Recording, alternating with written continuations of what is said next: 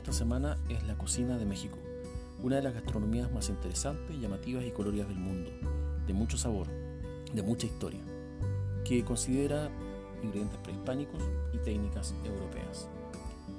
Los aztecas consumían una variedad de ingredientes, entre ellos conejos, pavos, animales salvajes, aves, anfibios e incluso insectos. Es una de las cocinas más llamativas y con un fuerte contenido regional. Es un país inmenso que invita a fascinarse con sus sabores, sus olores y colores. Les invito a que revisen el apunte, revisen los videos y las actividades que deben enviar.